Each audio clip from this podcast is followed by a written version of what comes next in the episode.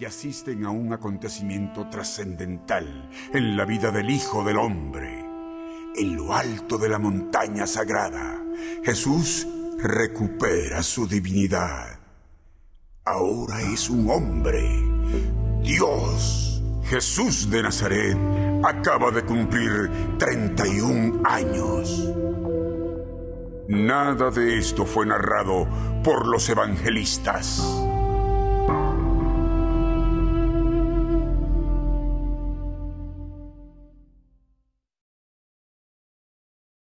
Fonolibro presenta Naúm, Caballo de Troya 7 de JJ Benítez. Aquel amanecer se presentó extraño, hermoso e incierto al mismo tiempo.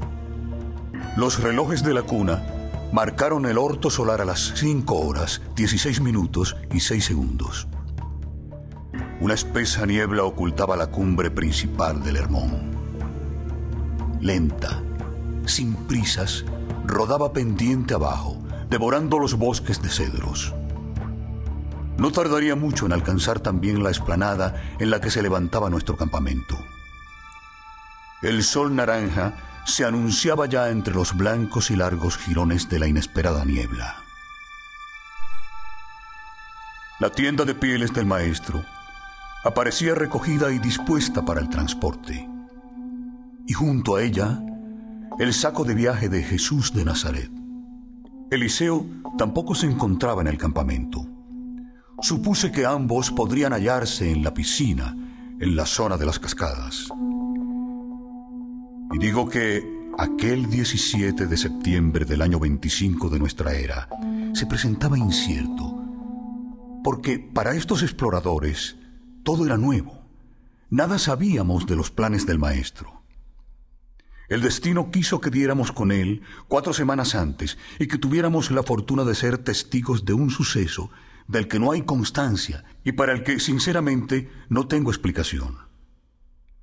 El proceso de recuperación, materialización de la naturaleza divina. Desde el punto de vista de la comprensión humana, al menos desde mi corto conocimiento, ese cambio resulta difícil de entender, aceptando que se trata de un cambio.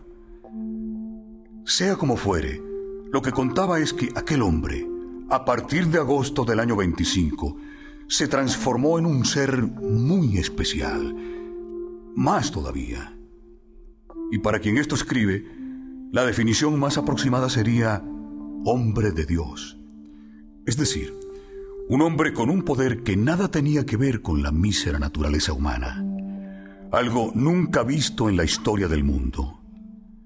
Este era nuestro amigo y esta la nueva misión, seguirlo día y noche y dar testimonio de cuanto viéramos y oyéramos. Me apresuré a desmontar la tienda y revisé los petates. Sospechábamos que Jesús regresaría al Yam, mar de Tiberíades aunque, como digo, ignorábamos sus planes. ¿Se trasladaría a Saidán? ¿Al viejo caserón de los Cebedeo, a orillas del lago? ¿Cuáles eran sus intenciones? ¿Se aproximaría por la ruta acostumbrada? ¿Se desviaría hacia Nazaret? ¿Cuánto tiempo dedicaría al viaje de regreso? Estas cosas me mantenían relativamente preocupado. Si el maestro se disponía a dejar esta cumbre, ¿cómo resolvería el asunto de los víveres? ¿El maestro? ¿Eliseo? ¿Dónde demonios estaban? Inspeccioné el banco de niebla. Proseguía el descenso, lamiendo ya los corpulentos cedros que rodeaban la explanada. En cuestión de minutos cubriría el campamento haciendo más difícil el avance de los exploradores. Si Jesús de Nazaret no retornaba de inmediato, ¿qué podríamos hacer? Los viejos fantasmas se presentaron de nuevo. ¿Qué sucedería si las neuronas se colapsaban y provocaban un accidente cerebrovascular? ¿Qué sería de nosotros ante una súbita pérdida de memoria o de visión?